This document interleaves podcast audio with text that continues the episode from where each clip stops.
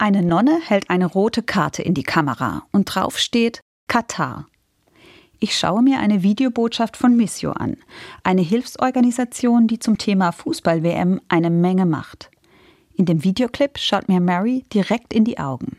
Sie ist eine philippinische Ordensschwester. Und ich krieg das im Kopf erstmal gar nicht zusammen. Was hat eine Philippiner mit dem Thema Menschenrechte in Katar zu tun? Aber dann wird es klar. In dem superreichen Wüstenstaat arbeiten tausende philippinische Migrantinnen als Haushaltshilfen.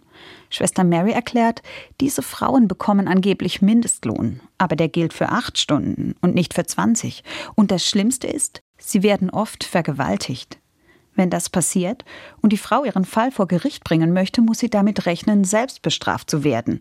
Denn es gibt ein Gesetz in Katar, das Sex vor der Ehe verbietet. Ich sehe mir Marys Videobotschaft bis zum Ende an, aber mir wird fast schlecht dabei. Sie erklärt, dass einer Frau, die Anzeige erstattet hat, keine andere Chance bleibt, als ihren Täter zu heiraten, wenn sie straffrei bleiben will. Ansonsten drohen ihr Peitschenhiebe und Gefängnis. Schwester Mary und Missio sammeln Unterschriften. Ihre Petition heißt Frauen schützen in Katar und sie läuft die ganze Zeit während der WM und noch darüber hinaus. Annalena Baerbock soll die Unterschriften nächstes Jahr überreicht bekommen und sie dann dem Emir von Katar übergeben.